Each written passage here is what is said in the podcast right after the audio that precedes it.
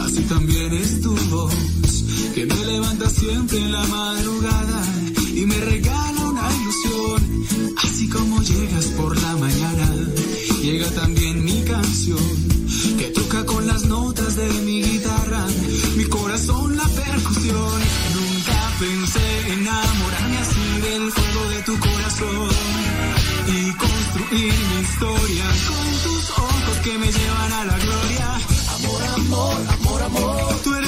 melodía de mi canción. Amor, amor, amor, amor. Sin ti me muero, sin ti me desespero. Amor, amor, amor, amor. Tú te robaste mi corazón. Amor, amor, amor, amor. Sin ti me muero, sin ti me desespero. Y nunca olvides a este hombre que te canta sin nombre y que busca darte entero el corazón.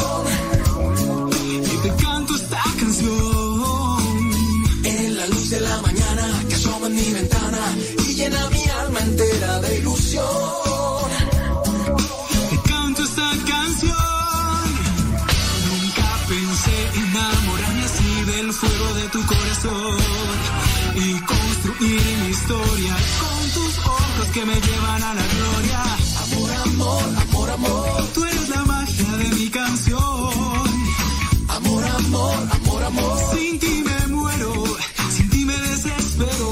Amor, amor, amor, amor. Tú te robaste mi corazón.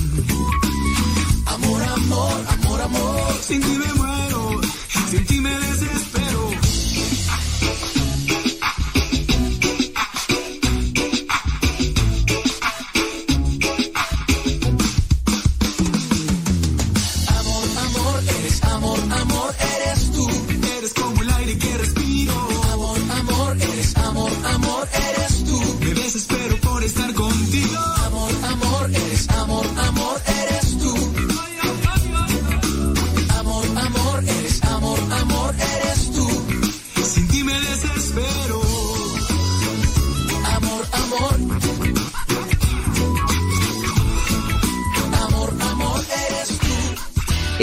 muy, pero muy bonito canto lo interpretó Carlos de los Ríos.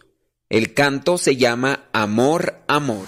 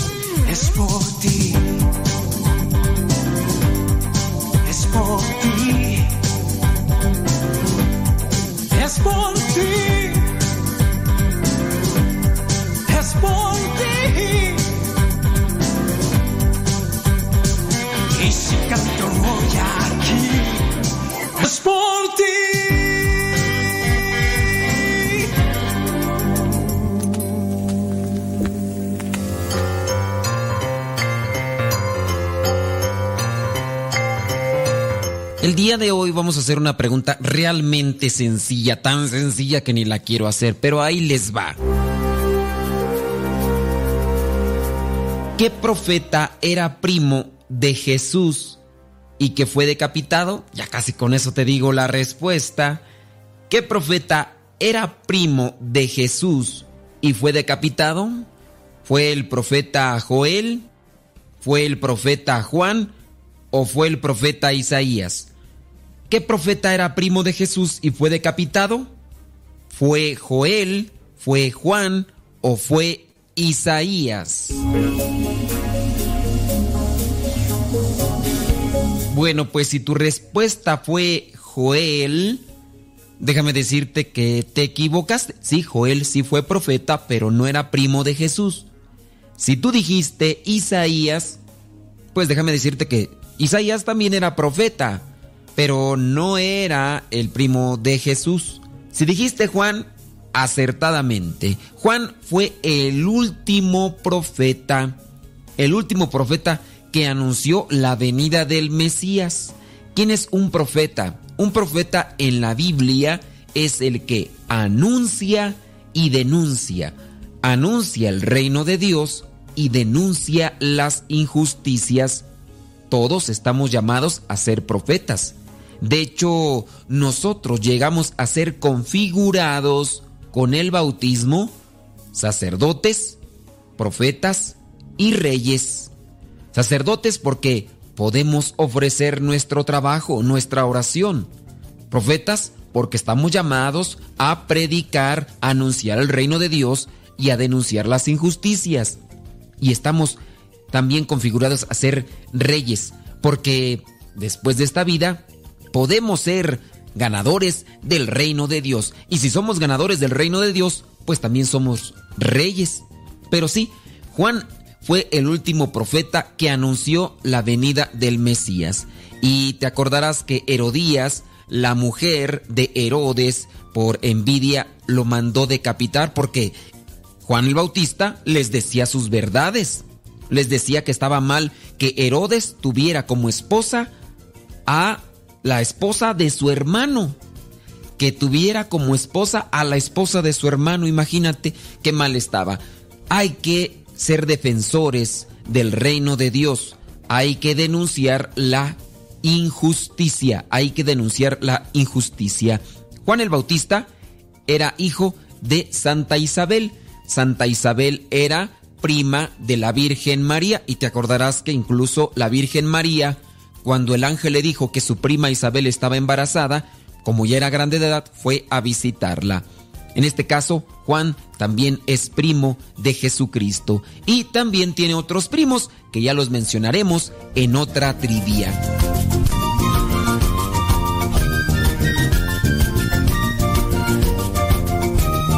Sin fronteras, sin ciudades, como en casa en todo el mundo está sin historias, sin montajes. Animar al pusilánime se va. Saben de seguridad. Cada día se empeñan en confiar. Les sobra capacidad, pero todo lo hacen en comunidad. Sin poderes, sin tarjetas, sin prestigio temores, sin recetas, sin dinero. Su mensaje no pasa con los tiempos, todos lo llevamos dentro.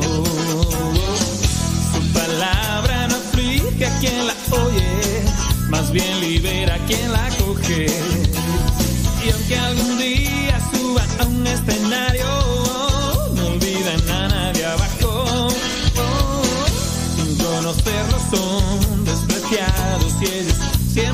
sienten pagados.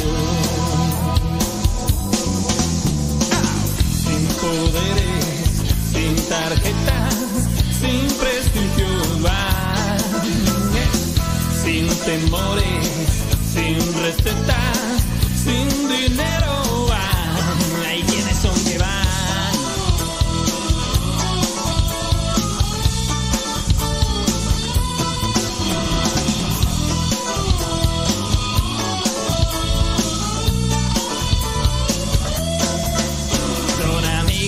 todos son refuerzo de todo.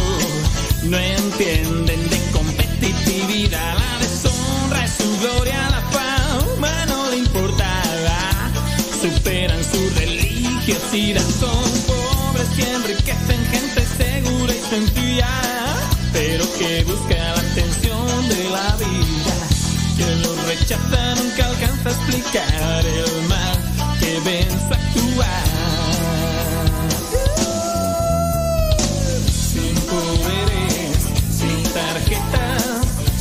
prestigiosa, sin temores, sin recetas, sin dinero. Hay quienes son que van sin poderes, sin tarjetas.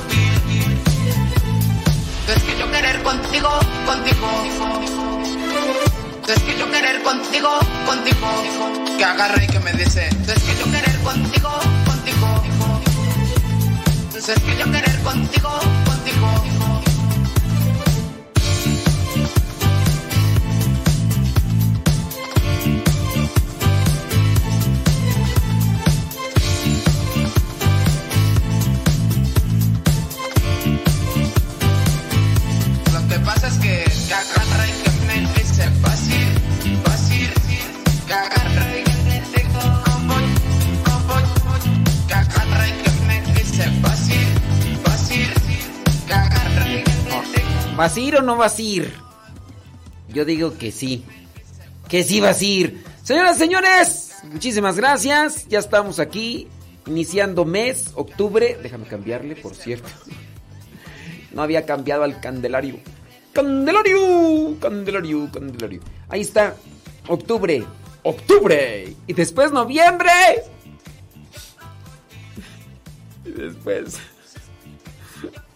Adiós 2022. Estamos saliendo de este... Oye, por cierto, ya también estamos saliendo de... De, de, la dificultad. Bueno, no es que se vea así todo tan claro, pero ya estamos mejorcito que hace dos años. Mejorcito que hace dos años.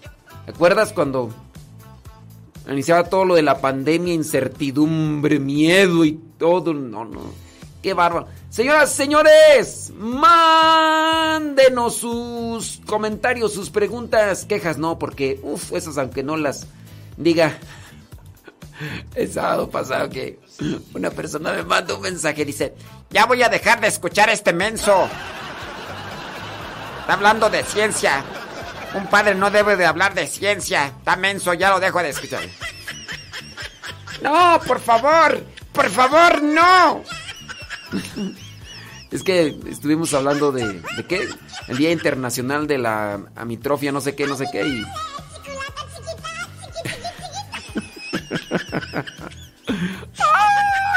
¿Por qué viven tan amargados? ¿Por qué viven tan amargados? No se amarguen. No se amarguen. Bueno, quién sabe si se fue, ¿no? O nada más nos mandó el mensaje para hacernos molestar. Ay, estamos bien molestos. Bueno, vámonos con carnita al programa. Ya es la una de la tarde con 10 minutos. Una de la tarde con 10 minutos en este sábado primero de octubre. Ya mejor me, ya mejor me, me voy. Este menso nomás está hablando de ciencia.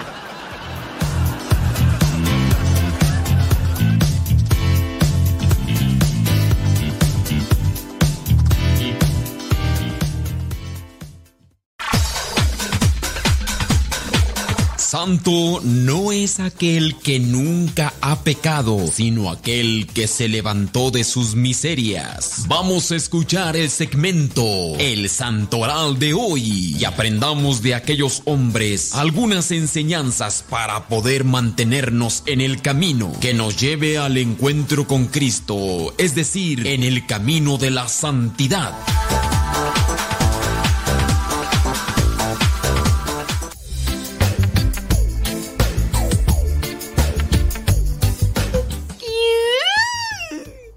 Ya llegó por quien lloraba. Vámonos pues. Hoy, primero de octubre, la iglesia tiene presente a San Babón. Babón de Gante. Sí, Babón de Gante, él fue monje. También la iglesia tiene presente a San Romano el Melódico. ¿Por qué le dirían el melódico? ¿Por cantar o por qué? ¿Eh? Bueno, pues ahorita podríamos investigar por qué le decían el melódico. Vamos a investigarle de una vez. Tengo, tengo curiosidad. Tengo curiosidad. A ver, vamos a ver. En Constantinopla, San Romano Diácono, que fue apellidado melódico por su sublime pericia artística al componer himnos eclesiásticos en honor del Señor y de los santos, allá del año 500. Romano, pues que pertenece a Roma, ¿verdad? Romano melódico. Hay personas que tienen talento, mucho talento. Y sí, eh, hay personas que pueden, que en el caso de la música, así, ser muy diestros para la música. Uno de los sacerdotes de nuestra comunidad, el padre hermano Bulfrano, es un varón de Dios que así mira. Él aprendió violín, o sea, él dijo, oye, yo veo el violín como que es sencillo y un día le compraron un violín en su casa y empezó a... Y, em- y solo. El violín es difícil porque no tiene trastes, no es más bien al tacto y a, bueno, aprendió violín, aprendió guitarra, aprendió bajo, aprendió tololoche, aprendió... Un día me regaló Lupita, la esposa de Héctor, de Austin, Texas. Me regalaron un clarinete. Me traje el clarinete y en una semana ya estaba tocando una pieza de Ennio Morricone. Ennio Morricone, instrumental de la película de la misión. Ya estaba tocando así con el clarinete. Sí, sabes quién es Ennio Morricone. Claro, claro. Sí, ¿cómo no? Tú el que. Que me dijiste que estoy menso por andar hablando de ciencia. ¿Sabes tú quién es Ennio Morricone? Ah, ¿cómo no vas a saber, hombre? Si tú eres bien diestro. Bueno, pues una pieza. Después le prestaron un violonchelo.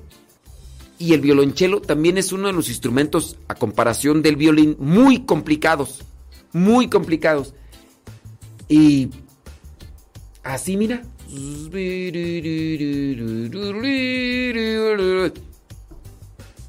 Eh, o sea, diestro. Tenía talento para la música. Es más, él se puso ahí con tutoriales de YouTube y aprendió de los programas de música. Porque no crees que es grabar música, no. Programas de hacer música. Ahí en la computadora. Aprendió y son complicados, ¿eh? No es, no es una cosa sencilla, es complicado. Yo que tengo trabajando mucho tiempo en la computadora, yo, la verdad, esos programas me dan dolor de cabeza. Pues él aprendió. Y así. Entonces le vamos a poner este al hermano Bulfrano el Melódico. Ándele pues. Bueno, pues pasemos a quién más tú. Pues ya, déjame ver de quién tenía más curiosidad. De quién más tú. Bueno, Babón elegante. No, él no tengo curiosidad. Bueno, pues ya, por último, la iglesia hoy tiene presente a Santa Teresita del Niño Jesús. Santa Teresita del Niño Jesús. Y hablamos de ella unas cuantas cosas. Déjame ver si hay una cápsula que ya esté ahí del Padre José de Jesús. De, ver si hay, porque no me acuerdo si hay o no hay. Donde nos hable sobre Santa Teresita. Sí, sí existe una. Ah, sí existe Santa Teresita. Mira, vamos a poner esta cápsula del Padre José de Jesús, donde, donde nos habla de Santa Teresita, del Niño Jesús.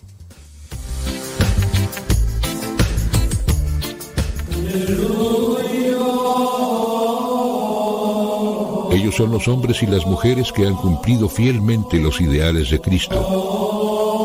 El primero de octubre se celebra a una santa cuyas reliquias viajaron desde Francia para visitar la Ciudad de México, Santa Teresita del Niño Jesús. Ella quedó huérfana de madre a los cuatro años. Entonces se fue a vivir bajo la protección de una tía en un pueblo llamado Lisieux. Por eso le llamaron más tarde Teresita del Lisieux. Sus dos hermanas ingresaron a un convento y ella también quería entrar, pero como era muy joven tuvo que ir con su padre a Roma para que le dieran el permiso. Fue aceptada y desde que ingresó, no obstante su juventud, se caracterizó por una profunda vida espiritual y de servicio. Su vida espiritual llamó tanto la atención de sus superioras que le ordenaron que escribiera su autobiografía. Esta se publicó y se tituló Historia de un alma. Este libro es famoso en todo el mundo. Lamentablemente en 1889 sufrió mucho porque su papá perdió la razón. Pobrecita, imagínense, primero se le muere la mamá, luego las hermanas se van al convento y se queda sola. Luego no la dejan entrar al convento y cuando entra su papá se queda mal de su cabecita y no renegó de Dios con tanto problema, todo lo contrario.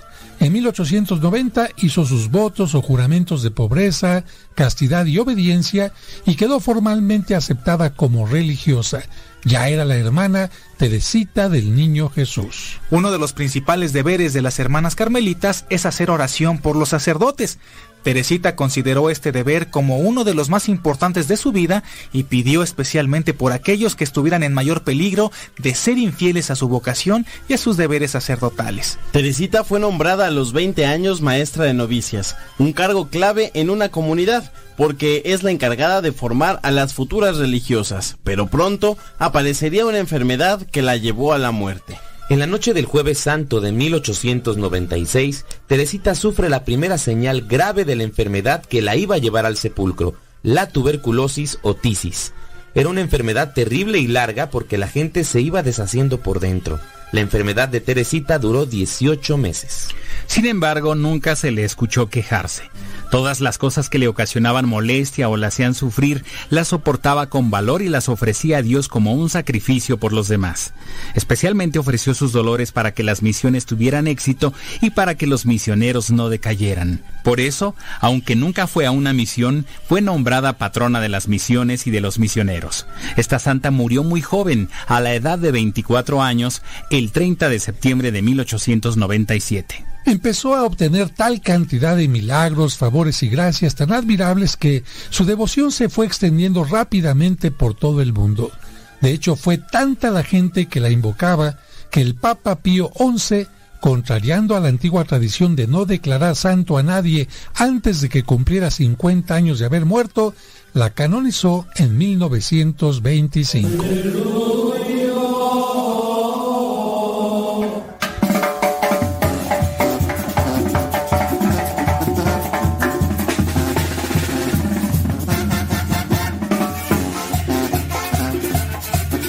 Bueno, pues ahí está algo de la biografía de Santo Teresito del Niño Jesús. Mándenos sus preguntas. Ya nos llegó una pregunta por acá. Ay Dios, está medio fuerte esta. Está medio fuerte, pero ahí va. Dice... mm, eh, corríjame si estoy mal. Corríjame si estoy mal. Yo estoy casada por la iglesia, bien todo. Dice, y durante el día en la casa cuando mi esposo está, él tiene la costumbre que me manosea. Me toca por aquí, me toca por allá y, y ya saben, es que me dice más cosas ahí, que ahí, o sea, dice, ándame, anda restregándome aquello para no ser más explícita. A mí me molesta muchísimo y tiene razón. Pues, ¿qué es, ¿qué es eso de que anda ahí nada más? No está bien, no está bien. Digo, hay otras muestras de cariño, pero esas no son de cariño, esas son muestras de lujuria. Obviamente, si el esposo anda haciendo este tipo de cosas, él tiene un tanto de placer. Tú no tanto, tú no tanto. Entonces, él debería de respetarte. En ese sentido, está bien, están casados y todo, pero no es para que el esposo ahí ande alborotándose ahí. Pues no, e- eso sí es falta de respeto. Mm, hay que entender las psicologías, pero no porque el hombre tenga la psicología dentro de lo que vendría a ser una perspectiva más, más del, del sentir de las cosas, del lo palpable en relación a lo carnal, tiene que andarle dando rienda suelta ya porque como tiene esposa, tiene con quién y no, por, por eso no. Hay sus tiempos y también tienen que conocer a la mujer para ayudarle. Entonces, no sería mm, correcto. Dice, yo lo tomo como si es una persona desesperada que solamente me usa. Y sí, eso se le llama dejarse arrastrar por el egoísmo. Dejarse arrastrar por el egoísmo. Dice, yo lo tomo como si una persona que solamente me usa. Él se queja que yo no soy cariñosa. Pero ¿cómo vas a responder tú si no están en la misma sintonía? O sea, que él, quiere que tú respondas de la misma manera. O sea, ya desde ahí está en el que no conocer la psicolo- psicología de la mujer. Y si él nada más anda ahí dejándose llevar por su lujuria, pues no está bien. Le hace falta más conocimiento en relación a cómo tratar a la mujer o a la esposa en este caso. Dice, se queja de que yo no soy cariñosa. Pues te fastidia, ¿cómo vas a, responder igual? No, pues no. Dice, con lo que yo no le demuestro cariño y que lo que él me hace, esa expresión de, dice que él, él, él piensa que esas son muestras de cariño. Pues tiene muy mal su concepto, ¿eh? Tiene muy mal su concepto. Eso no es una muestra de cariño. Andar ahí alborotando la hormona, eso no es muestra de cariño. Eso es muestra de deseo, de lujuria Por favor, señores, ubíquense, cómprense un mapa o un un este un GPS y ubíquense. Eso no es muestra de cariño. Puede ser que ustedes dejándose llevar por una idea global de machismo piensan piensan ustedes que las mujeres uff Uf, ay, no, es con ellas dichosas. Hoy es que las mujeres quieren que les hagan a cada rato eso, porque uf, eso las llena de, de emoción, de... Tan mal de la cholla ustedes, señores. No se crean todo lo que les digan o lo que ven. De repente porque han visto mucha cosa sucia, piensan que, uff, la mujer es lo que más desea. Uy, como quisieran que todo el día, ay, el hombre zafados del tornillo. Bueno, el tornillo sí lo traen zafado, ¿verdad? ¡Qué mal! O sea, el que un hombre piense que tendrá a la mujer plenamente feliz porque anda alborotando la hormona cada rato, anda ahí eh, restregando cosas y todo eso. Eh, el hombre está desorbitado de su conciencia. Está desorbitado de su conciencia. Para muestra un botón. Óigame, viejos lujuriosos, Pirino la suelta. Si las mujeres fueran más felices mientras más intimidad tuvieran sexualmente, si las mujeres fueran más felices mientras más intimidad sexual tuvieran, las prostitutas serían las mujeres más felices. Porque he sabido por algunas de ellas que a veces han andado en esos ambientes 10 y a veces hasta 15 fulanos en una noche. Ellas serían las mujeres más dichosas y más felices. Y sabes qué? Lamentablemente muchas de estas mujeres son obligadas andar en esos ambientes. Son obligadas a andar en esos ambientes y para ellas es un sufrimiento, es un infierno. Si la, si la lujuria, el deseo desenfrenado fuera felicidad, esas mujeres serían las más dichosas y son a veces las más tristes, las más vacías, las más solas, las que eso de que eh, algunas manifiestan solamente para tener contrato con algunos porque también así se manifiesta, ¿no? De que, uy, sí, y les dan así, ay, yo, yo quiero esto y lo otro. Eso no nomás lo hacen para enganchar al fulano que les va a dar una cantidad de dinero porque como ellas, muchas de ellas ya se dedican a eso y lo ven ya como un negocio, aunque les sea asqueroso y porque así lo manifiestan. Señores, ubíquense, por favor. Señores casados, no piensen que mientras más intimidad tengan, más, más feliz van a ser, a lo mejor. No, andan mal de la cabeza. Les vamos a dar un GPS para que se ubiquen. Dice, a mí me molesta. Él dice que soy su esposa, que no es malo. ¿Cómo no va a ser malo? Ay, no. Eso, eso, pero a mí sí me molesta y me da pena porque podrían ver los niños, porque pues lo hacen el día y cuando andan los niños aquí y anda ahí, parece perro en celo. ¡Ay, Jesús del huerto! Ahí sí es así, son palabras fuertes. Son palabras fuertes. Bueno, pues a ver si no se nos enchila tu viejo. A ver si no se nos enchila tu viejo, pero oye, no, tan mal. Tú has visto mucha cosa sucia o te has dejado llevar por, por leyendas urbanas. Así no se va a hacer feliz una mujer. Así no se va a hacer feliz una mujer. Never. Never de limón. Oh. Bueno, pues mándenos sus preguntas. A ver cómo les va.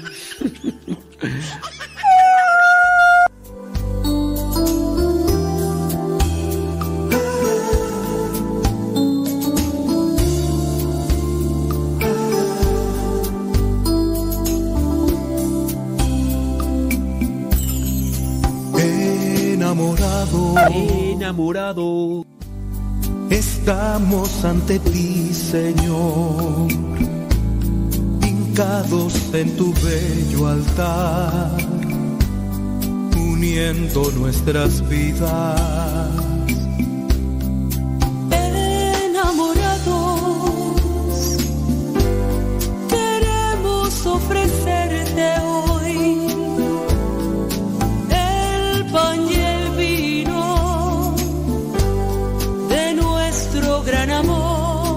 Esta rola está así como para los que recién se acaban de casar, ¿verdad? Y están así en la misa y.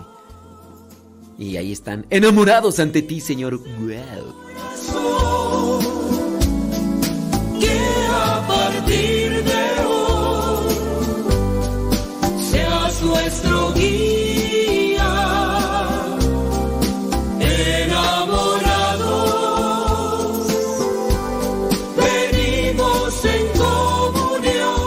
Que yo estoy analizando la letra de esta canción que incluso podría servir como de, de ofertorio porque habla de presentar los dones, se presentan ellos porque quieren estar siempre unidos. Tenemos que hacer una pausa. Hoy día, sábado primero de octubre, esta es en la hora del taco en Radio María. ¡Vámonos! Y ahorita regresamos.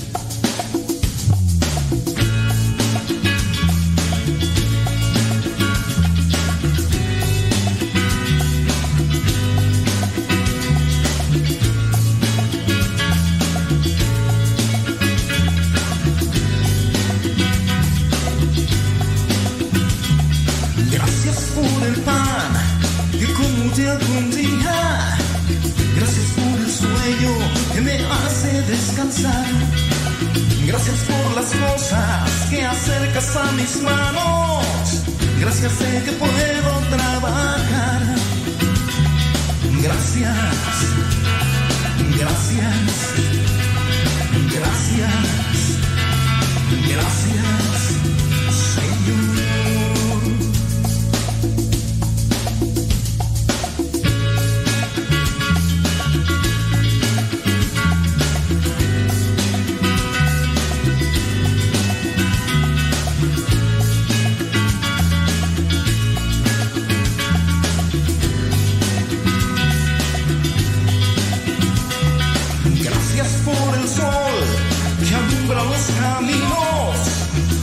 no soy nada sin tu amor.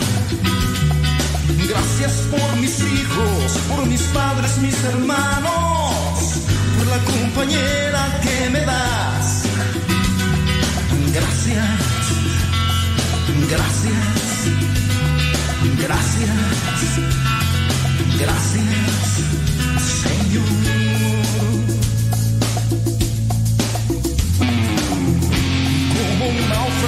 clamé, tu voz me respondió, Señor. En medio del huracán, tu mano me sacó, Señor. Por eso te doy gracias, por ese viento salvador.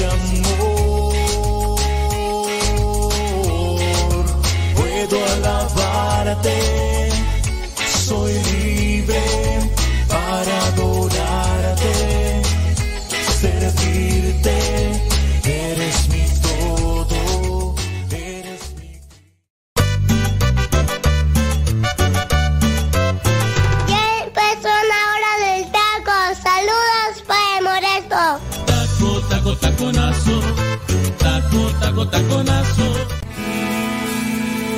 Soy de la cuadra de los buenos, de una estirpe de guerreros, de la gente del Señor.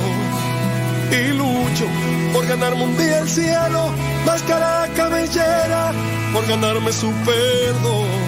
Y lucho, lucho, ay como lucho. Y tanto lucho que ahora me dicen el luchador. Y lucho, lucho, ay como lucho. Y tanto lucho que ahora me dicen el luchador, el luchador.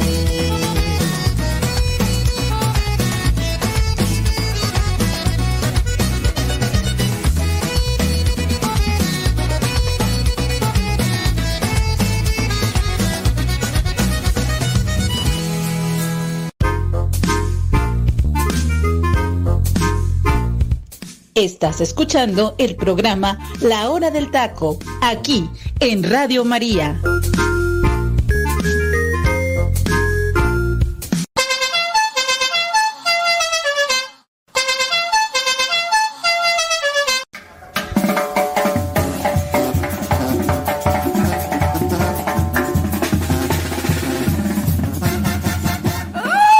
Ay, Dios mío, santo.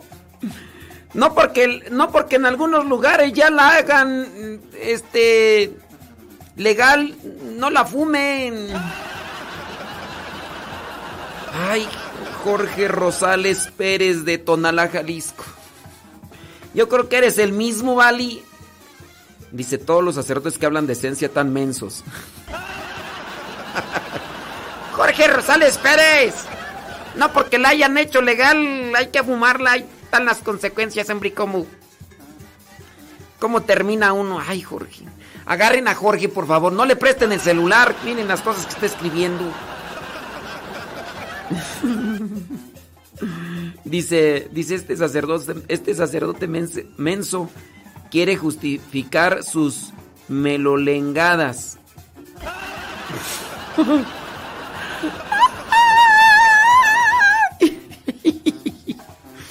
quítenle el celular a Jorge Rosales Pérez. ¡Ay, de Tonalá, Jalisco! Ay, no, Dios mío, santo. ¿Por qué? Ya quiten el celular. Ay. Quítenle ya el celular, hombre. Eh, ¿Qué tú? Ana Margarita Rodríguez Ramírez, saludos desde Puerto Vallarta. ¿Que quién canta esa rola? ¿Cuál rola? Ah, la de enamorados. No sé la verdad. La verdad no sé quién la canta. Este.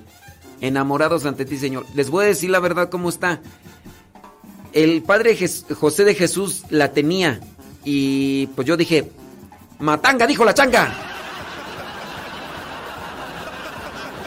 Lo que me gustó. Este, no sé, no sé.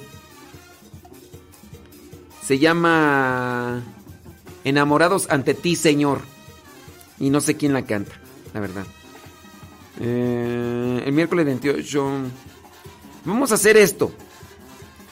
Para los que tengan el Telegram, la voy a poner ahí, la voy a poner ahí en el Telegram de Radio María. Para que, pues sí, pues tienen que. El que tenga Telegram ya la hizo. El que no. I'm sorry for you. De modo. En el Telegram ahí la voy a poner. Es más. De una vez. Enamorados. Venimos a tu altar. Enamorados. Es que no sé, no sé quién la canta. La tenía el padre José de Jesús. Enamorados. Tiriririri. ¿Dónde está tú? En el Telegram de Radio María. Si tienen, ya la hicieron. Si no, ¿cuál es tú? ¿Cuál es? ¿Cuál es? ¿Cuál es? Aquí está. Es que no la había visto bien. Sobres. Sobre, sobre, sobre, sobre, sobre, sobre, sobres. Sobre, sobre, sobre, sobre, sobre, sobre, sobres. Este, déjame ver.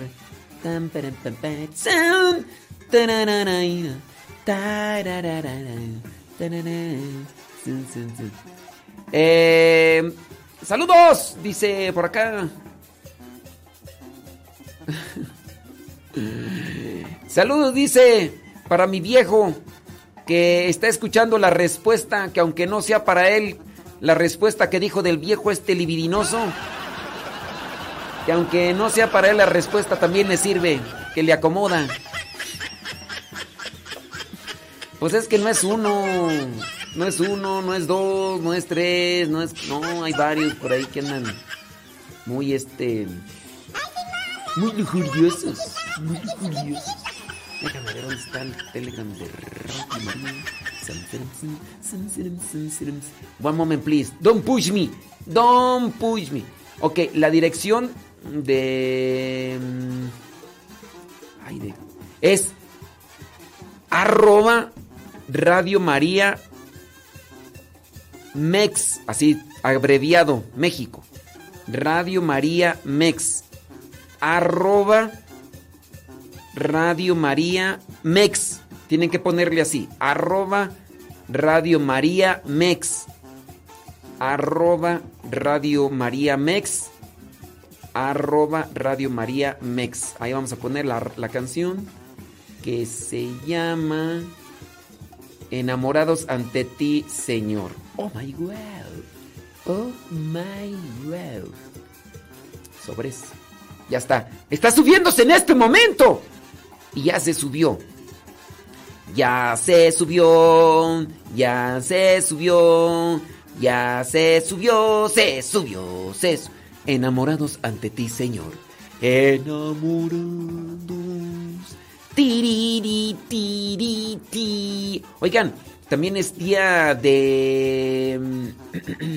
Es día de la. No, día. Es mes de la Biblia. Septiembre. No, ¿cuál septiembre? Estoy mal. Es que por estar acá poniendo la canción y todo. No, es octubre. ¿Qué- No les digo. Ay, Dios mío. Sí. ¿Qué va a decir aquel compadre que dice que los que hablamos, los sacerdotes que hablamos de ciencia estamos menos que va a decir, ¡ay, ahí está! Tú no fumas y andas igual que yo, todo patulecu. Todo, todo patulecu. Pues sí es cierto. Bueno, vámonos con el poder de la oración. Músicos para Dios. Ahí viene Rafa. ¿Estará Rafa Salomón escuchando? No sabemos. Es un misterio.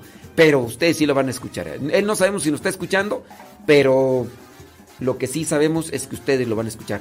Octubre, mes del Rosario. Vámonos con Rafa Salomón en su segmento. Eh, músicos para Dios. Y ahorita regresamos.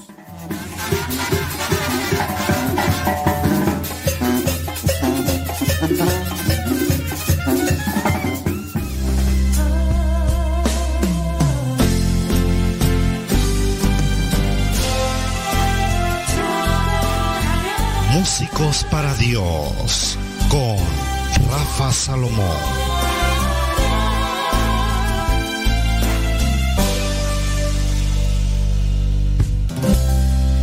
Saludos, es un verdadero gusto estar con todos ustedes aquí en este espacio dedicado a los músicos para Dios y el día de hoy con el tema el poder de la oración.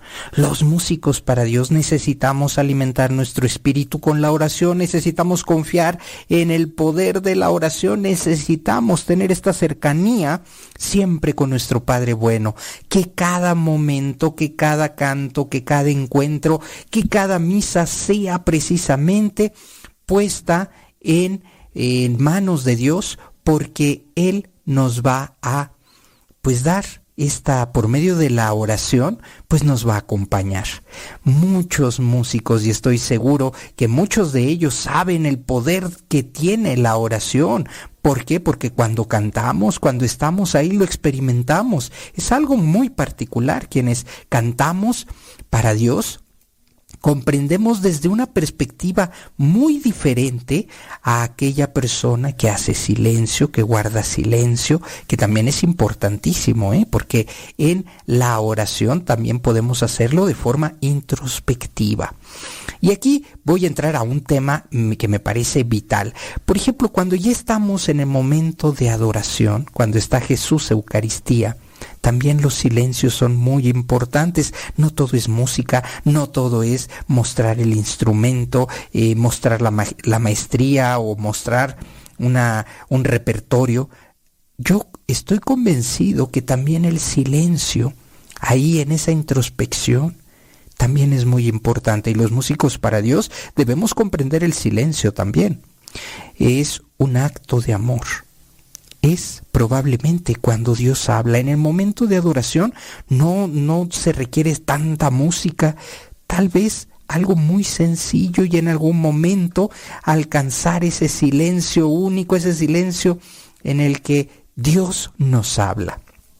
Por eso, cuando el músico para Dios tiene la oportunidad de eh, estar frente a Jesús, Eucaristía, debemos tomar en consideración este punto. No todo es música también debemos hacer silencio, guardar silencio y dejar que Él nos hable a nuestra vida, que Él nos vaya indicando en ese silencio, en donde no se escucha absolutamente nada, ahí también. Ahí se le está adorando, ahí se le está reconociendo nuestra pequeñez frente a Él. Así que, pues músicos, yo los invito a que en su repertorio también cuando estamos en adoración, también hagamos estos silencios que son muy valiosos, que nos ayudan a entender la voz de Dios, que muy lejos de decir es que pues eh, tiene que cantar, ¿no? Muchas, muchos hermanos, muchos coordinadores dicen, bueno, pues si se le ha llamado es para que venga y cante. Sí, claro que va a cantar, pero también se va a respetar este momento porque es un momento sublime, el momento de hacer silencio. Entonces no todo es música, no todo es armonía, no todo es acompañamiento con música en un momento de adoración, sino también lo importante de permitir que ese silencio nos eh, nos invada y llene el espacio, porque es muy probable que esa sea la voz de Dios cuando nosotros dejamos de cantar, cuando hacemos ese silencio. Entonces ahí hay que aprovechar porque estamos en un momento de oración y es una oración personal. Sí que se hace una oración colectiva cuando estamos en adoración, pero la oración personal que vale muchísimo, la oración personal que nos lleva a ese encuentro con nuestro Padre bondadoso, eso vale muchísimo, vale la pena. De tal manera que, pues el día de hoy quise reflexionar acerca del poder de la oración. Es muy fuerte, por supuesto, cuando cantamos, cuando oramos, ya lo dijo San Agustín, quien canta ora dos veces, pero también este silencio, estas, esto que guardamos en nuestro corazón y que permitimos que Dios hable a nosotros, nos, eh, con su voz, que la voz de Dios es el silencio, toque nuestras vidas. Pues hasta aquí mi comentario en Músicos para Dios. Hasta la próxima.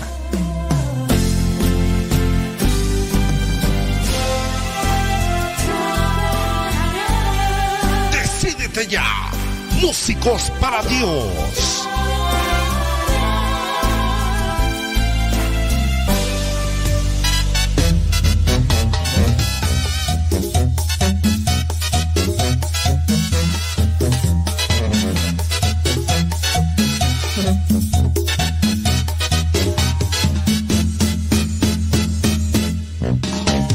Virgen llena de gracia, una mujer elegida por Dios. Ella es la madre que nos dejará el mismo Cristo sobre la cruz. Ahora la llaman bienaventurada. Bueno, este esto lo hago con caridad, con pues sí, con cariño y con respeto. Yo hace un tiempo también decía que el que canta ora dos veces, como decía San Agustín, pero me encontré esta nota que voy a compartirles y también, como sé que Rafa está ahí escuchando, pues, pues no, o sea, si es, dicen que dijo eso San Agustín, pero en realidad no lo dijo. Y te voy a pasar la, la nota. El que canta ora dos, ora dos veces o reza dos veces. Esta frase no aparece en ninguno de los escritos de San Agustín. Sin embargo, es un comentario que escribió sobre el Salmo 72. En el comentario que escribió sobre el Salmo 72 hay una frase que se asemeja, pero no es literal. Porque en ese comentario del Salmo 72 dijo San Agustín, pues aquel que canta alabanzas no solo alaba, sino que también alaba con alegría. El que canta alabanzas no solo alaba, sino que también alaba con alegría. Aquel que canta alabanzas no solo canta, sino que también ama a quien le canta. En la alabanza hay una proclamación de reconocimiento en la canción del amante hay amor. Bueno, el que canta alabanzas alaba con alegría. El que canta alabanzas ama a quien le canta. Y en la alabanza pues hay una proclamación de reconocimiento. En la canción del amante hay amor. O sea, esa vendría a ser, ese vendría a ser el comentario de San Agustín en el Salmo número 72. Con todo respeto y cariño lo hago para que pues pues vayamos allí acomodándonos. All right, all right. ¿Cómo se escucharía Rafa Salomón cantando banda?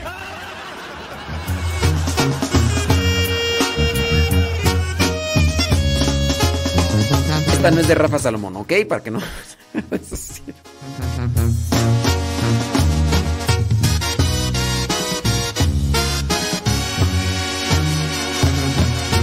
Quiero decir, mi Dios, yo te expreso eso con mi corazón. desde que te conocí, mi buen pastor. Solo quiero estar contigo, Señor. Hoy que miro ese pasado, no puedo creer lo que tú me has cuidado. Y hoy entiendo tus palabras, Señor, de que tú siempre cuidas de tu rebaño. Tú me defendías entre más y más y más, yo me perdía. Tú me protegías de los peligros que yo solo me metía y me alcanzarías para sacarme de esa vida que yo vivía y aunque no quería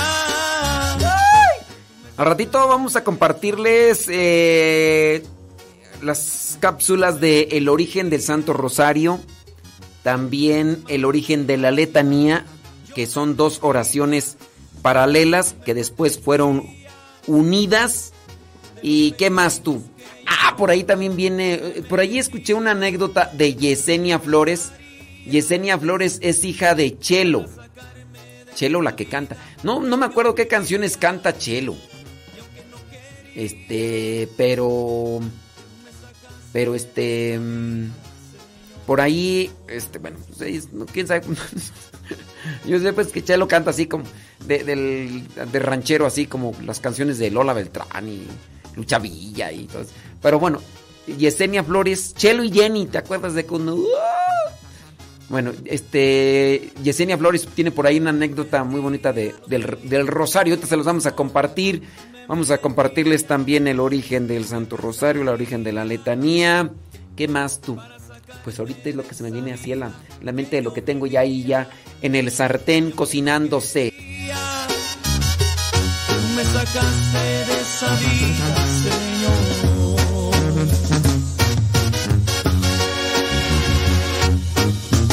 Ah, bueno, también viene la licenciada Liz Franco. Y también viene Mario Zapata. Guayumí. me defendías. Entre más y más y más, yo me perdía. Tú me protegías de los peligros que yo solo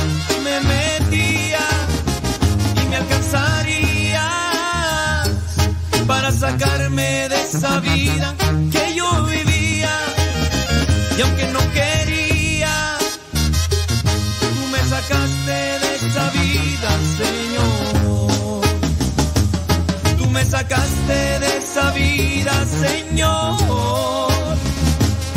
Tú me sacaste de esa vida, Señor. Acá dicen que cómo se miraría Rafa con sombrero, botas.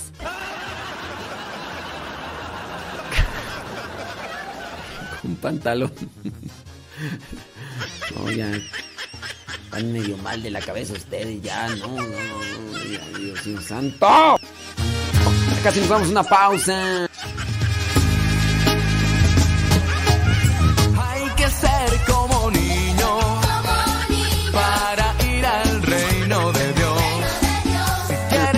Dice, dice acá una persona, dice, los que tenemos solamente WhatsApp somos hijos de Dios. Ah, entonces los que tenemos Telegram somos hijos del diablo, ¿o ¿qué?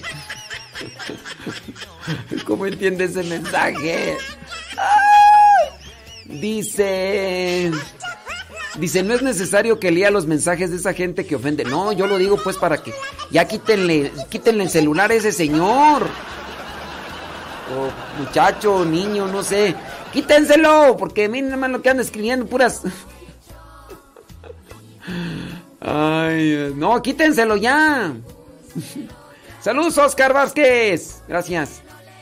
Eh, no, no diga el pecado, nomás diga. ¿Qué dice?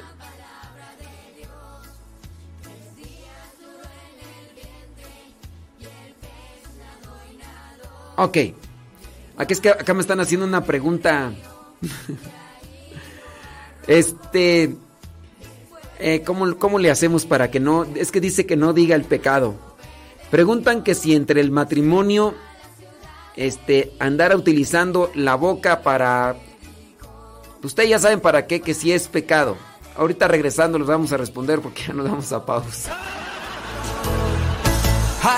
¡Vamos a pausa!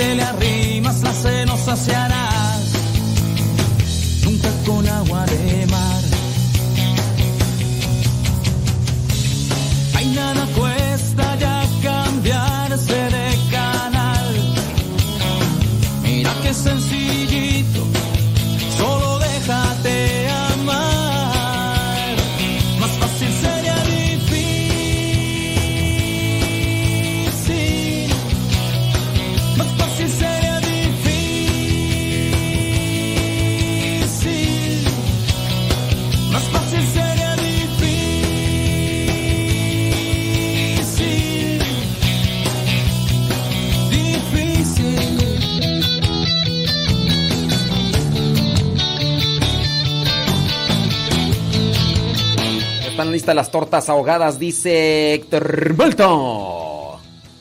Héctor Malta dice... ¡Ay! Bueno, eh, la persona que nos mandó el mensaje dice que si dentro de la intimidad utilizar la boca para ponerla donde no se debe. Ya, vamos a decirlo como es, pues total, pues no, no es nada malo, pues es... Que si dentro del matrimonio es pecado el sexo oral. Mire, hay una situación que se da dentro del matrimonio como intimidad que es con una finalidad, la procreación. La finalidad de la intimidad es la procreación. Dentro de la intimidad hay un cierto placer.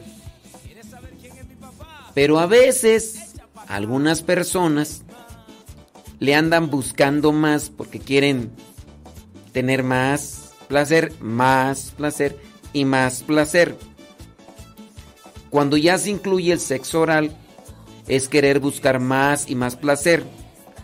El problema de buscar más y más placer es que en la mente se sugiere la satisfacción y más deseo, es decir, se hace un vicio. El problema de buscar más y más placer es el vicio. Y claro, hay formas y actos que son denigrantes. En el cuerpo tenemos eh, pues, nuestras partes de- del cuerpo tienen una funcionalidad. Tienen una funcionalidad. Y unas son para lo que son y otras que no. Cuando ya incluso se utiliza ciertas partes del cuerpo solamente para buscar la satisfacción por más satisfacción, ahí entonces encontramos que ya las cosas no están haciendo con cariño y amor, sino que se están buscando solamente con una cuestión de placer y utilitarista.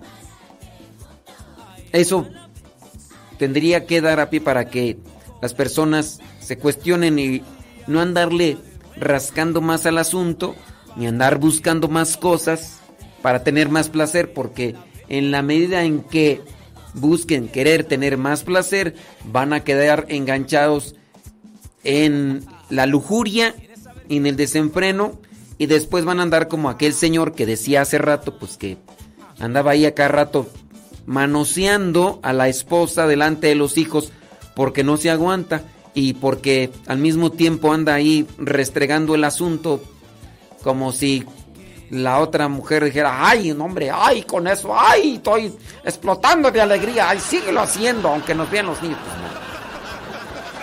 Entonces, esa es un- una de las consecuencias, la lujuria, que es el desenfreno del placer a través de las cuestiones del sentir, y ese es, uno de los peligros.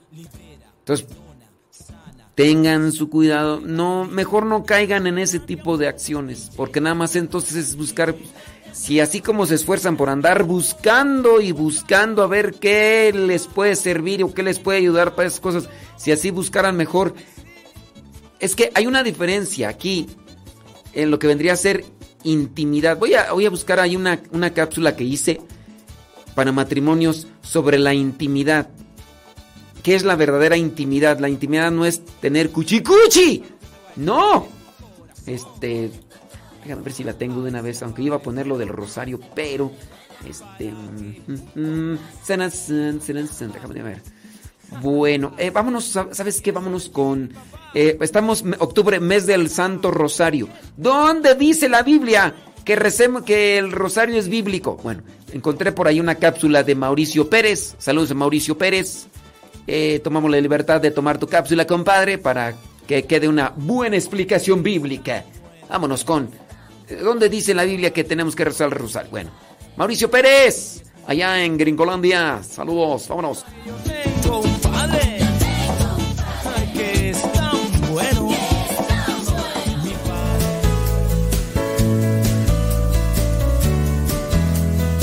En esta ocasión, más que una pregunta, se trata de un desafío.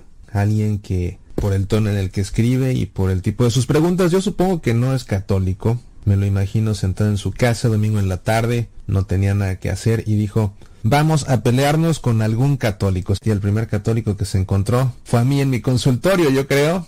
Y me envía un mensaje que dice lo siguiente, por supuesto, sin saludos, sin despedida, sin por favor, sin gracias, sino el desafío como va. Y dice así, ¿de dónde sacan la doctrina del rosario y de que María está en el cielo ya que la Biblia no enseña eso? Y Juan dice que lo que Jesús hizo no cabría en escritos.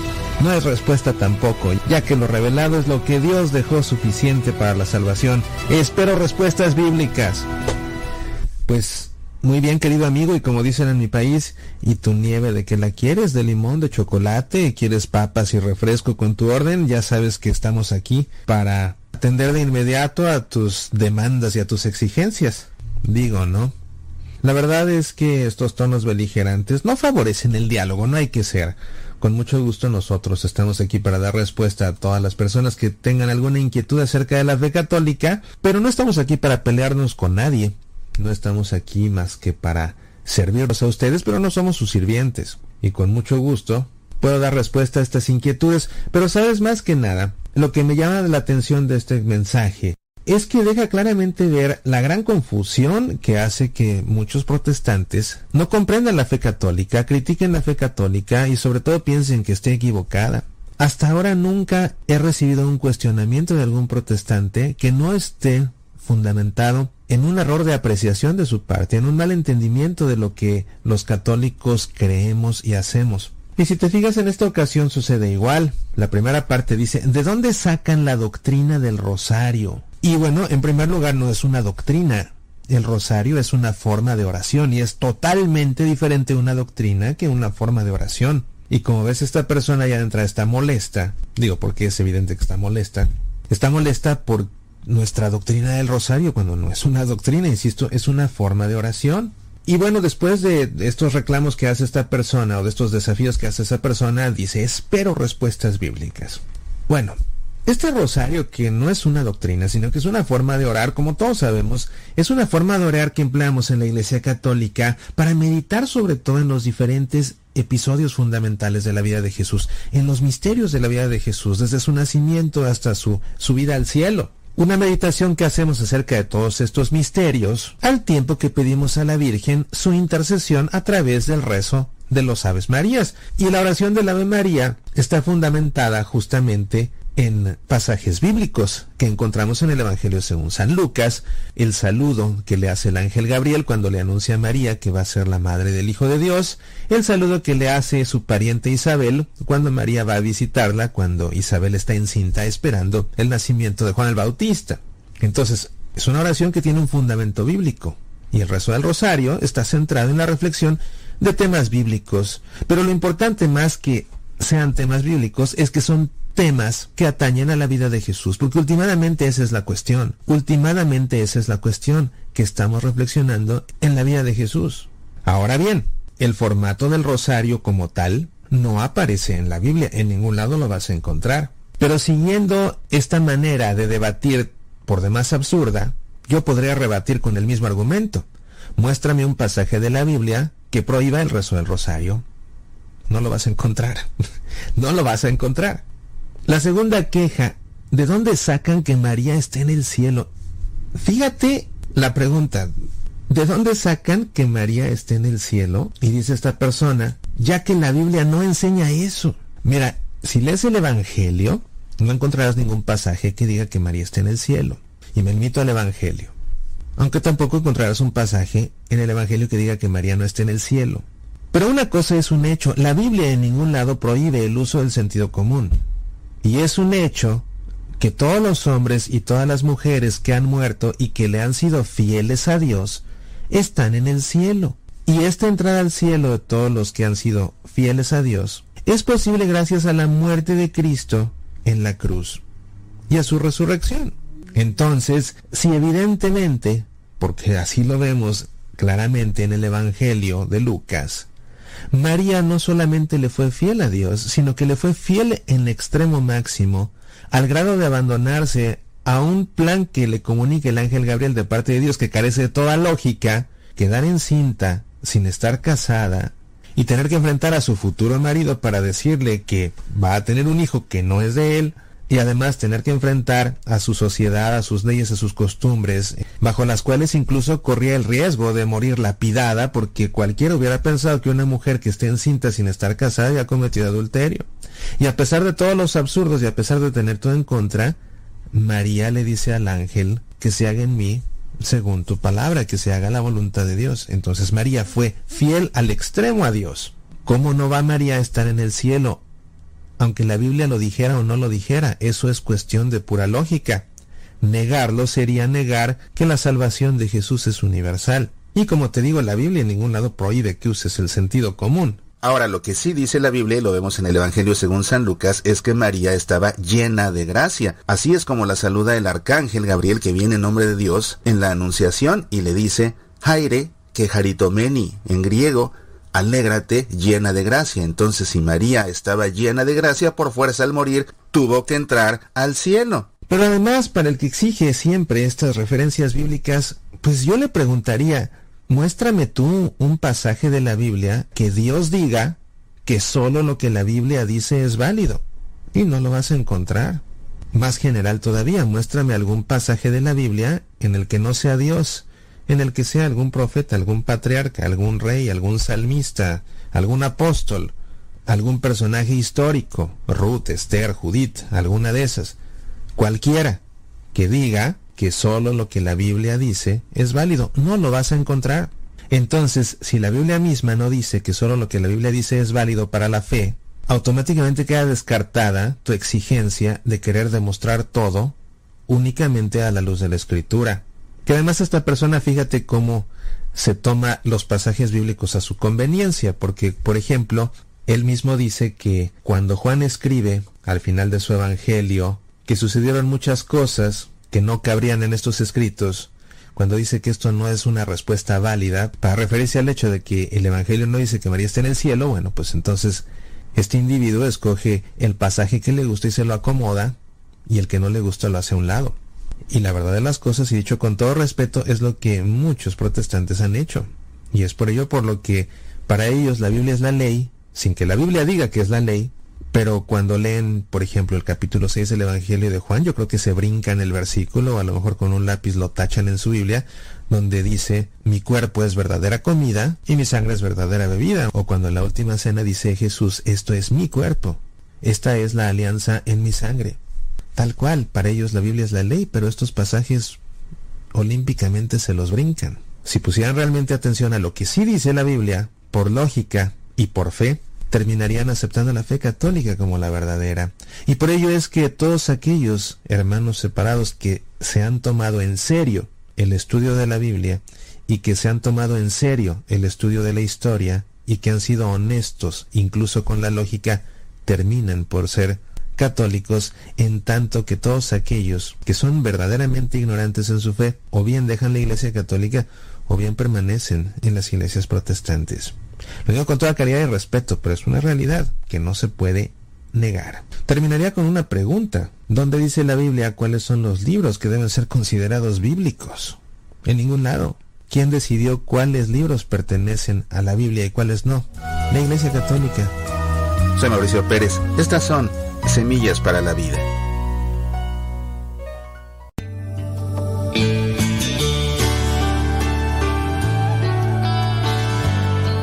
Cuanto más mentimos, más nos hundimos en los enredos de la vida.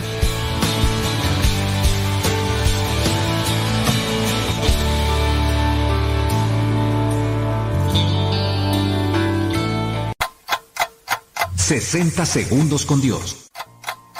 ¿Verdad que a veces es difícil decidir? Hay grandes y pequeñas decisiones, pero al final todas son importantes, pues marcan nuestro destino. Para el rey Salomón era algo vital, y es que el conocimiento nos ayuda a evolucionar y a perseverar en la fe. Dios bendice al joven que actúa con sabiduría y que saca de ella más provecho que del oro y la plata. Y es que la sabiduría vale más que el oro y las piedras preciosas, porque el dinero no te enseña cómo actuar en determinada situación, pero la sabiduría sí. La sabiduría te enseña a tomar buenas decisiones para alcanzar tus metas y lograr tus sueños más anhelados. Necesitas buenas decisiones. En este momento, intenta tomarlas. 60 segundos con Dios.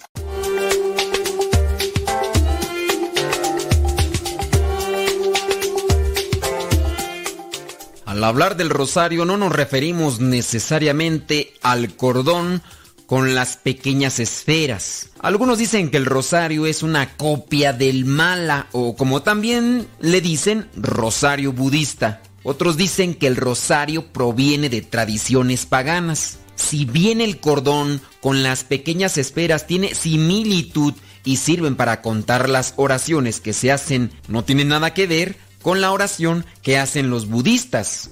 No quiere decir que por contar las oraciones se está haciendo la misma oración y con la misma finalidad. El mala, es decir, el cordón con pequeñas esferas que utilizan los budistas, tiene 108 esferas y este número está relacionado astrológicamente a las 12 casas astrológicas, multiplicadas por los 9 planetas en nuestro sistema solar. Ellos le llaman mantra a cada rezo que hacen. El rosario para los cristianos católicos es el rezo que se hace de las Aves Marías con el Padre Nuestro. Y este rezo se puede hacer con el decenario, con el anillo, con el rosario de cuentas o hasta con los dedos. La palabra rosario significa corona de rosas. Ahora sí, vamos a hablar sobre lo que es el origen del rosario. Muchos piensan que el creador del rosario fue Santo Domingo de Guzmán, pero no es así.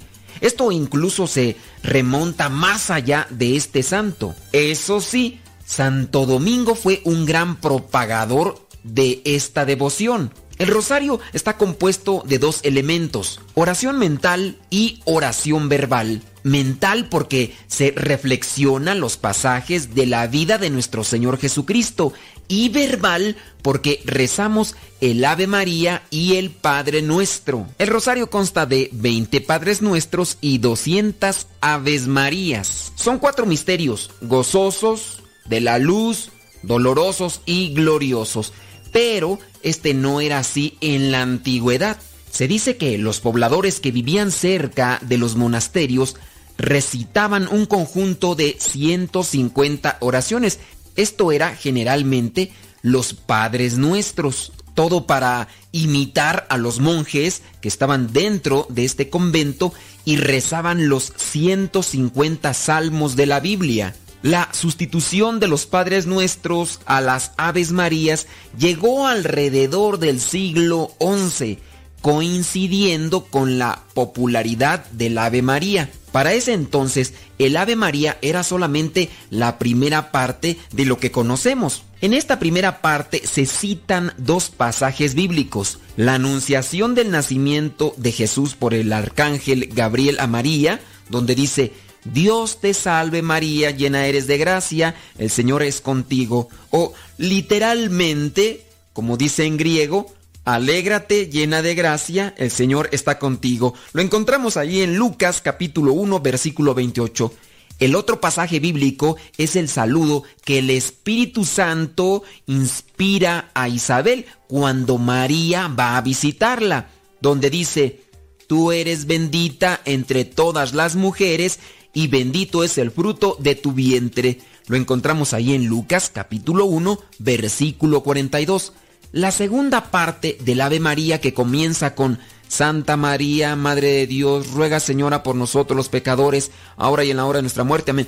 La añadió San Pío V en el año 1558. Ahora sí vámonos a ver esto de las cuentas y sobre el contabilizar las Aves Marías.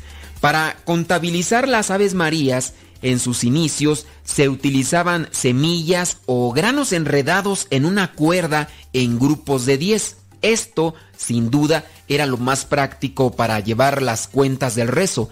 El nombre de rosario a esta oración no fue concedido desde sus inicios. Este fue dado por el siglo XIV. El nombre latino rosarium o jardín de rosas se aplicaba a canciones de amor medievales y de ahí a los cánticos de amor a María. En el siglo XIV las 150 Aves Marías se dividieron en 15 docenas de 10, cada una de ellas precedida por un Padre Nuestro. La meditación sobre los misterios de la vida de Cristo y María vendría más tarde.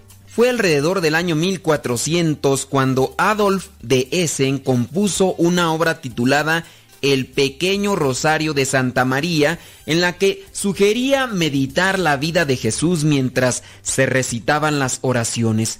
Luego, en el siglo XV, el beato Alan de la Roche compuso 150 temas de meditación y aconsejó meditar sobre la encarnación, durante las primeras 50 Aves Marías, sobre la pasión durante las segundas 50 Aves Marías, sobre la resurrección, ascensión y glorificación durante las terceras.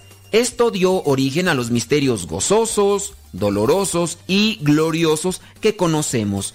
Los misterios de la luz fueron agregados por el Santo Papa Juan Pablo II en el año 2002. El Papa Pío V instituyó la fiesta de Nuestra Señora del Rosario el 7 de octubre de 1572. En 1883 el Papa León XIII ordenó que se dedicara el mes de octubre al rosario. Originalmente el rezo del rosario era sin letanía, pero fue el Papa León XIII el primero de septiembre de 1883 quien recomendó concluir durante el mes de octubre, mes del Rosario, la recitación del Rosario con el canto de las letanías lauretanas, aquellas propias del santuario de Loreto.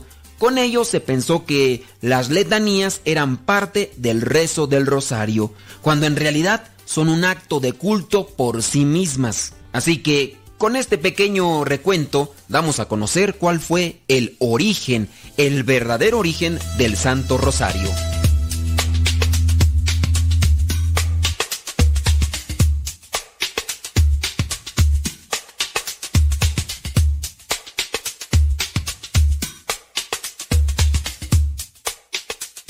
Este es el podcast del Padre Modesto Lule Zavala.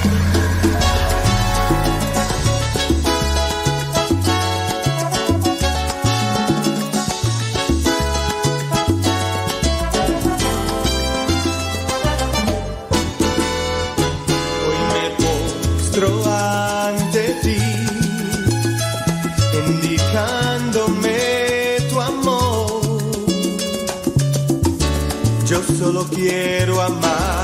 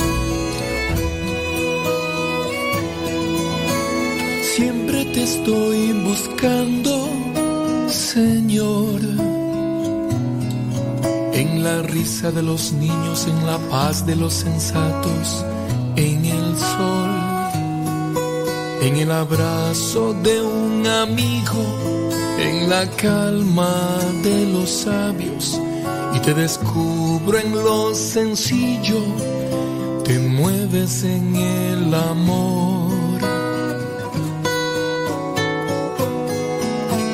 Siempre te estoy buscando, Señor en el pobre limosnero, en el preso angustiado, en toda voz, en el viejo abandonado, en el enfermo solitario, y te encuentro en lo ordinario, te mueves en el dolor. Jesús, eres tú respuesta. Jesús a mi lado estás.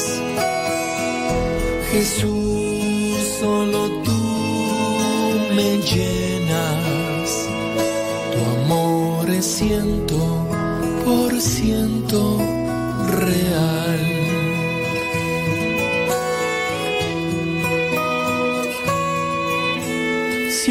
te estoy buscando, Señor.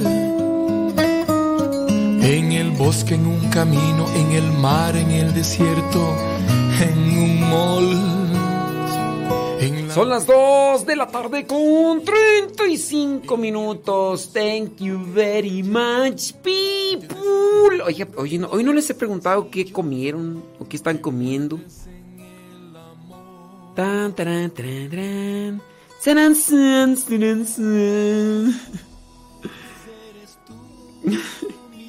Dice, este tema está muy, muy fuerte para el horario. Pues sí, pero... No, no, no está muy fuerte para el horario. Oiga, la mayoría de gente que ya nos escucha ya es gente mayor, ¿no? ¿Hay niños? ¿Hay niños a su alrededor? Nomás pregunto así como para sondear el asunto. ¿Hay niños a su alrededor?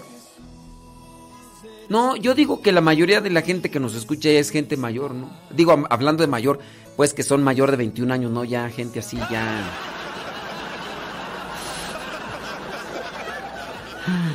Ah, ahí viene Mario. Mario Zapata Ordaz. Guayumín. Guayumín. Real. Por cierto, los temas de Guayumín también son fuertes.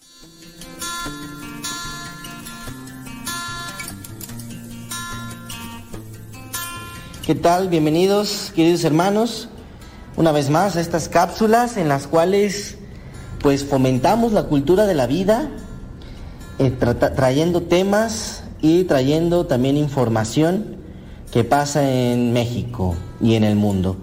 Mi nombre es Mario Zapata, miembro de los laicos servidores de la palabra y miembro de ProLife Army.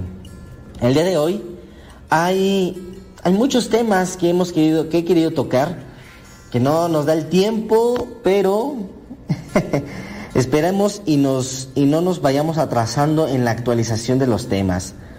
Hoy quisiera hablar no sobre la batalla, sobre eh, el dominio del lenguaje, que es la sección que hemos estado viendo, sino quiero hablar de lo que ha estado pasando en el mundo y en México en esta semana.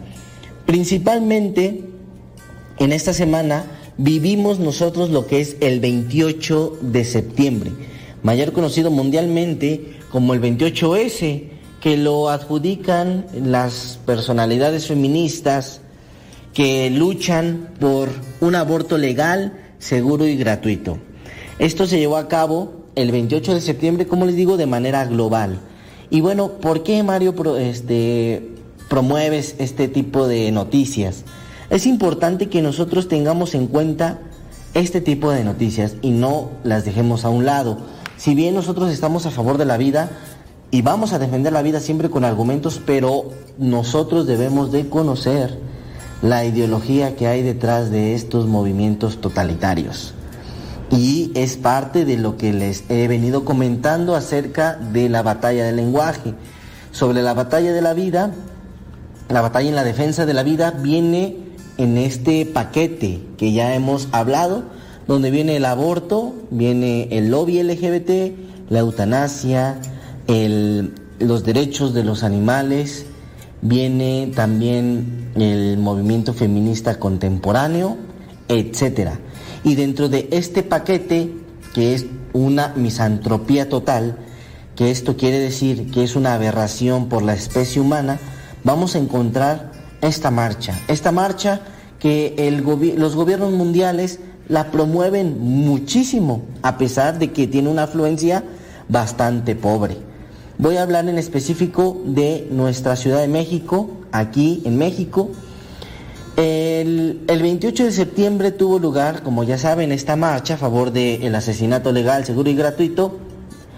Eh, y esta marcha tiene un impacto mediático sumamente grande. Muchos noticieros, muchos periódicos le dieron en primera plana a esta marcha que no tuvo una afluencia mayor de 200 personas. Si ustedes van a los videos, si ustedes los investigan, verán que la marcha de este 28 de septiembre en la Ciudad de México, la gente que participó fue totalmente nula, por así decirlo, a comparación de la del auge que le dieron los medios de comunicación. ¿Y por qué?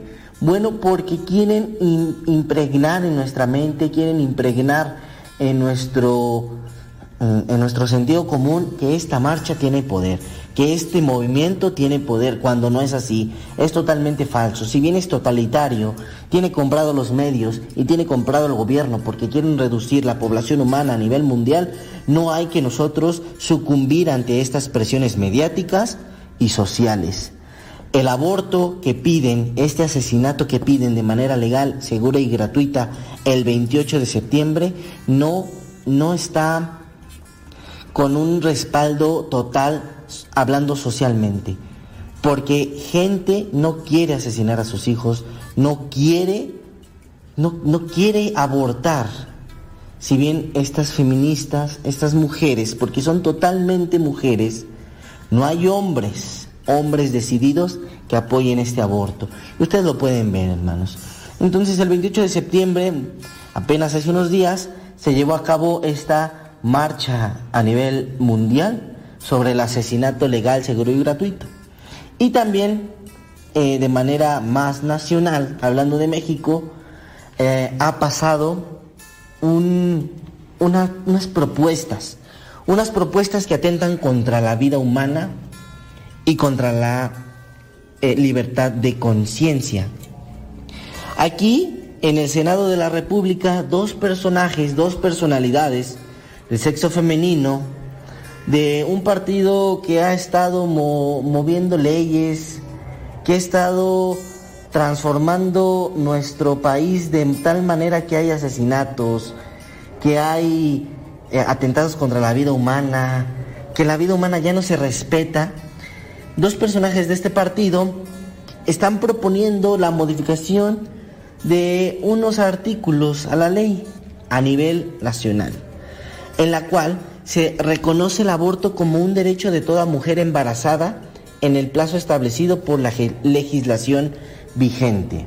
Esto es lo que quieren proponer, que el aborto se reconozca como un derecho de toda mujer embarazada.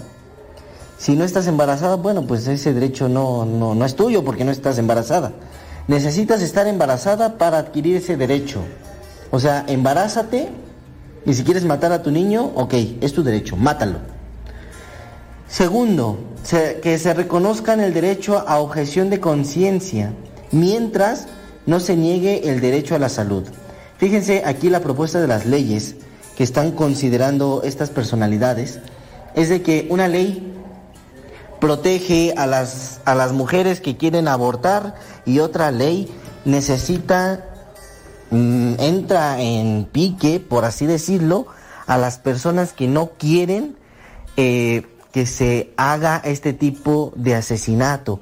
Esto va contra los médicos totalmente, va contra los médicos, contra el personal de salud. Y ahorita se los voy a explicar un poquito qué es lo que dice esta propuesta de modificación de ley.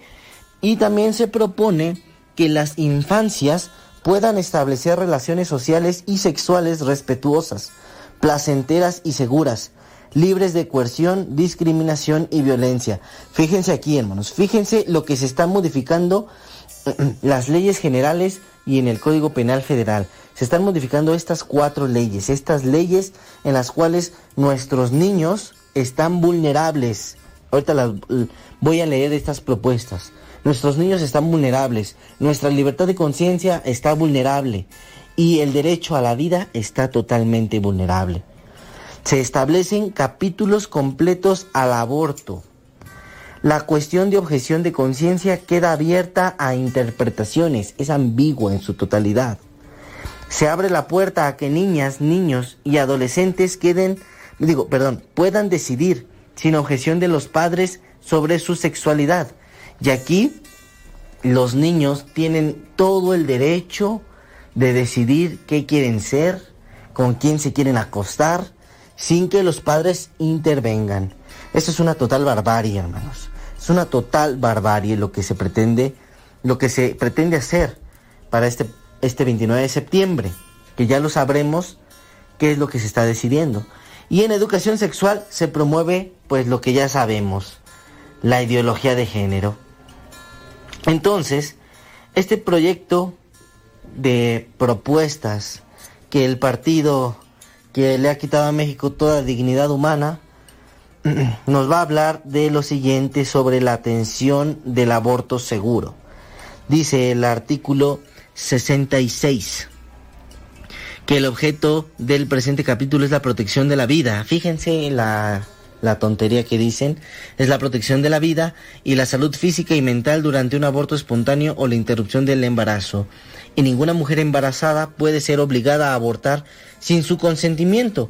La decisión de continuar o interrumpir un embarazo le corresponde única y exclusivamente a la persona en ejercicio de su autonomía reproductiva. El artículo 66 bis 1 dice que toda mujer embarazada puede solicitar libremente los servicios de abortos seguro para recibir orientación y atención médica oportuna y de calidad en cualquiera de los siguientes escenarios. Y aquí es cuando ya nos plantean todo este capítulo, que es el capítulo quinto bis del proyecto de dictamen de las Comisiones Unidas para la Igualdad de Género, Salud y Estudios Legislativos. Segunda, por el que se reforman, adicionan y derogan diversas disposiciones de la Ley General de Salud, de la Ley General de los Derechos de Niñas, Niños y Adolescentes y de la Ley General de Educación, de la Ley General de Acceso de las Mujeres a una vida libre de violencia y del Código Penal Federal en materia de derechos sexuales y reproductivos. Fíjense cuántas leyes, cuán, el código que quieren modificar, eh, esto está atentado contra la propia dignidad humana, hermanos. Y así yo me puedo seguir con los demás capítulos. Con el, el mismo capítulo, quinto, en otro de sus artículos, el artículo 66 bis 2, donde nos viene nuevamente un servicio de aborto seguro en el cual va a comprender distintas metodologías. El artículo 66 bis 3, el cual nos va, nos va a decir que todas las personas e instituciones que integran el Sistema Nacional de Salud, sin excepción, deberán brindar de manera gratuita los servicios de aborto seguro. Esto es lo que se pretende modificar, hermanos. Que el aborto se pague con los impuestos de los católicos que no queremos el asesinato de nuestros hijos. Entonces, hermano católico, cristiano comprometido, nada, tibio, hay que salir a manifestarnos, hay que levantar esa voz, hay que formarnos, hacer oración para que estas leyes de muerte no, no pasen. Ya llegaron, pero ahora que no pasen. Que no pasen, hermanos. Vamos a continuar sobre esta reflexión en la próxima cápsula, hermanos, para continuar contra- con nuestra sección de la batalla para, del dominio del lenguaje para la defensa de la vida. Mi nombre es Mario Zapata, miembro de los laicos servidores de la palabra y miembro de ProLife Army. Gracias por escucharnos. Nos escuchamos en una cápsula más.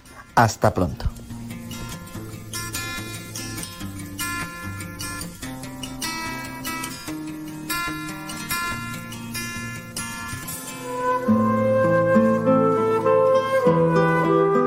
Para que no queden insípidos, debes colocar condimentos y sal a los alimentos.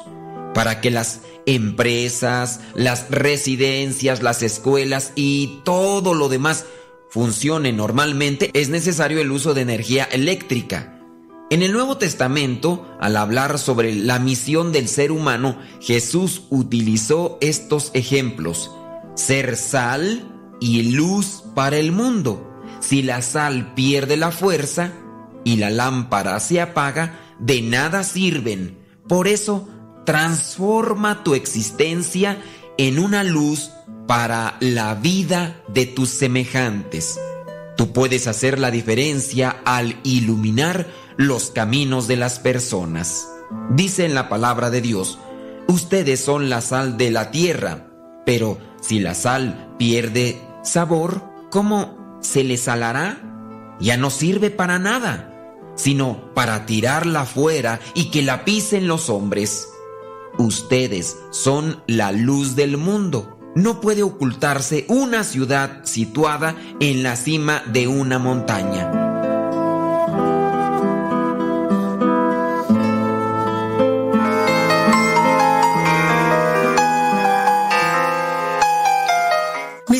Mi suegro se conocen de toda la vida. Eran amigos desde muy jóvenes. Recuerdo que mi suegro siempre decía que cuando yo fuera grande y su hijo fuera doctor, nos casaríamos. Y mire usted, qué obedientes fuimos. Nos casamos hace, bueno, casi 26 años, gracias a Dios. Mi suegro emigró hace mucho tiempo a los Estados Unidos. Él es el mayor de nueve hijos. Su mamá, doña Mercedes, en paz descanse, era una mujer muy francota. Decía las cosas como pensaba y platicaba historias muy amenas y era servicial con quien llegara. Cuando uno llegaba a su casa, inmediatamente no, preguntaba si queríamos algo de tomar. Inmediatamente preguntaba, ¿ya comiste hija? ¿Ya comiste hijo? Siempre tenía esa disponibilidad de servicio. Una mujer muy fuerte, chaparrita, pero de una estatura grande en su fe. Cuando se hizo mayor, enfermó de Alzheimer y se le fueron olvidando poco a poco las cosas. Se fue convirtiendo así lentamente en una niña. Recordaba a sus hijos ya difuntos como si estuvieran vivos y estuvieran aún pequeños. Creía ver en todos sus nietos y bisnietos a sus hijos amados. Nosotros también tuvimos que emigrar a este país, a Estados Unidos, que ha sido bueno con nosotros y donde Dios tenía para pues nuestra familia el mejor trabajo del mundo que es la evangelización. Fíjese que no pudimos regresar a México hasta 14 años después, pero ella algún día vino a visitarnos y la Michelle, que es la segunda de mis hijos, tenía dos añitos y la recuerda con claridad con claridad y lo que más que casi siempre traía su bisabuela, es decir, doña Mercedes, un rosario en la mano. Hace siete años pudimos regresar a Guadalajara a visitar a la familia y pues la volvimos a ver. Igual de alegre, ¿eh? Y me sorprendió porque a una enferma de Alzheimer reconoció inmediatamente a mi esposo, que es su nieto, me reconoció pues a, a, toda la familia que iba conmigo, a mi mamá, que es lo que más me sorprendió y me reconoció a mí. Nos dijimos que nos queríamos, nos abrazamos mucho tiempo y bueno, nos llenó de bendiciones. Hace aproximadamente dos años y medio le hicieron su fiesta de cumpleaños número 100. Para que vea, ¿eh? Meses después, ella tuvo una caída, se golpeó fuertemente en su cara y se, se, comenzó a complicar su salud y falleció a los 100 años y medio de edad. Hace pues un poco de tiempo partió al cielo con Dios y de ella aprendí este dicho que dice que 100 años no son nada, son como un suspiro. No importa la edad que tengamos, lo importante es vivir no le ponga años a su vida, póngale vida a sus años. Es mejor, dice una canción. Un día a la vez. Tenemos que vivir con intensidad, un día a la vez, como dice esta hermosa alabanza. Quizás hemos perdido muchos años sufriendo, pero hoy podemos comenzar de cero. Ver hacia el frente, pues no, no claudicar, echarle para adelante. De ella aprendí también que aunque la memoria se pierda, el amor de Dios siempre está presente. El Señor siempre es fiel. Fíjese que doña Mercedes, la abuelita Mercedes se olvidó de todo, de todo menos de lo más importante. Ella murió con el Santo Rosario en sus manos, pues el Rosario nunca lo olvidó.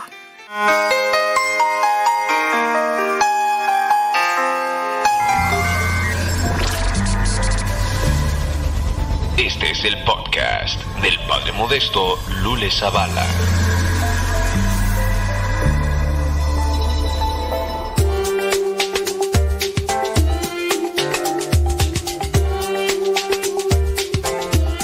Vamos a hablar del origen de la letanía del rosario. El término letanías, usado en plural en la lengua latina y en la mayor parte de las lenguas romance, provienen del griego litaneia, que significa oración súplica, y tiene un sentido general de la oración y más específicamente de súplica u oración de intercesión. Esta oración de la letanía no es propia del rosario. De hecho, ya viene realizada de diversas maneras en la Sagrada Escritura. No se confunda con lo que digo. No me refiero solamente a letanía con lo que se encuentra en el Santo Rosario. Letanía es este término que se le aplica a la oración súplica. Por eso es que digo que este tipo de oración ya se hacía de diversas maneras en la Sagrada Escritura.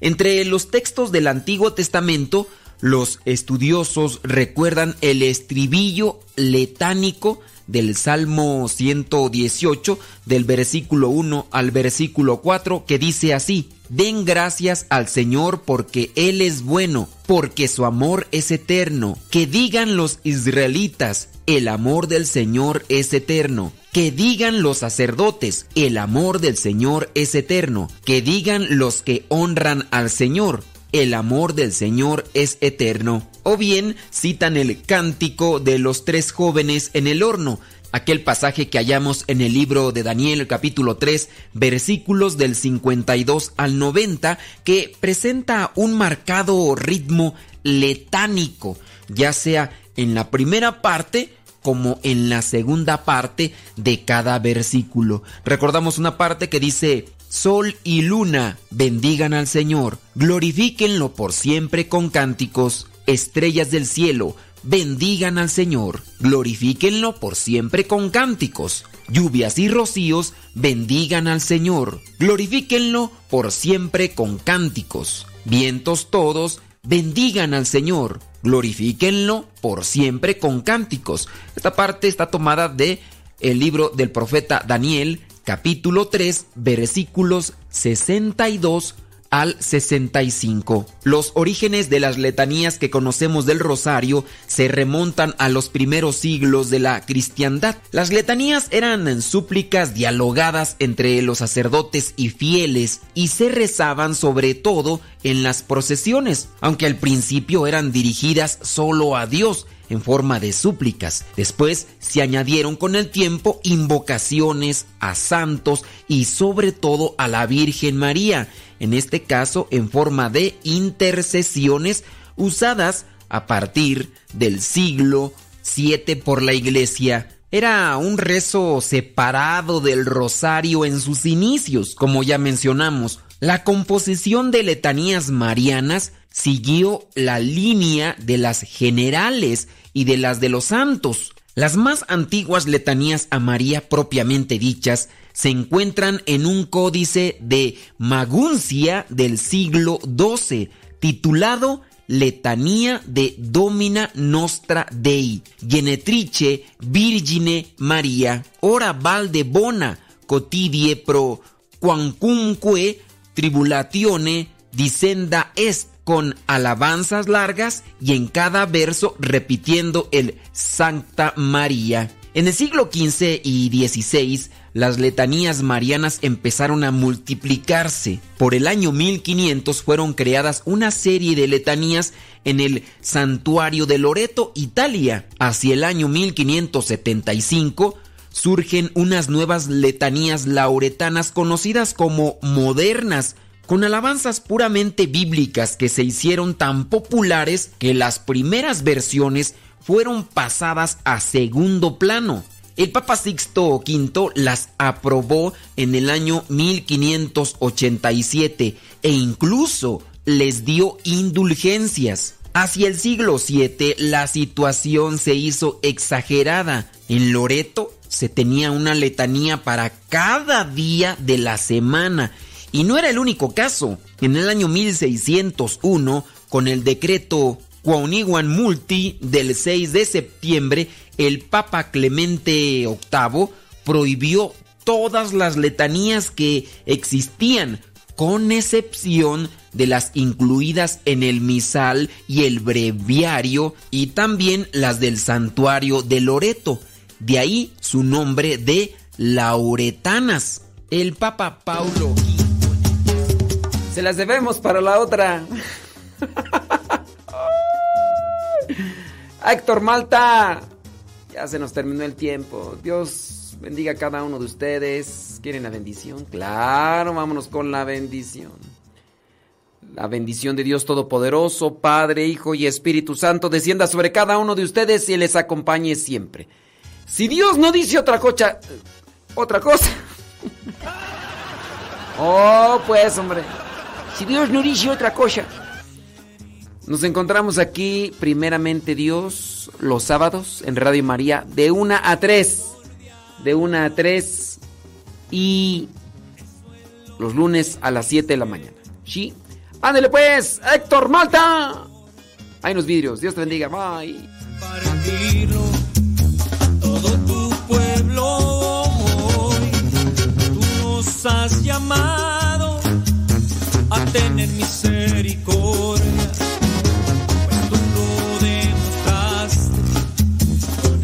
Ejemplos, oh mi Dios.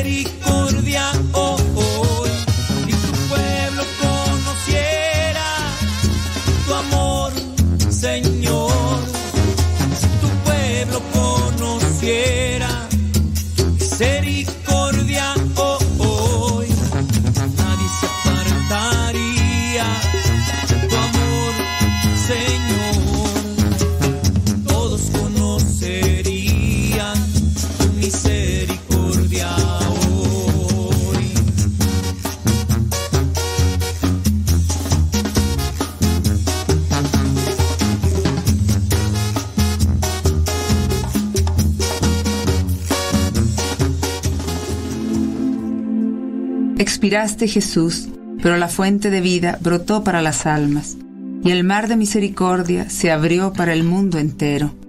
Oh fuente de vida, insondable misericordia divina, abarca el mundo entero y derrámate sobre nosotros.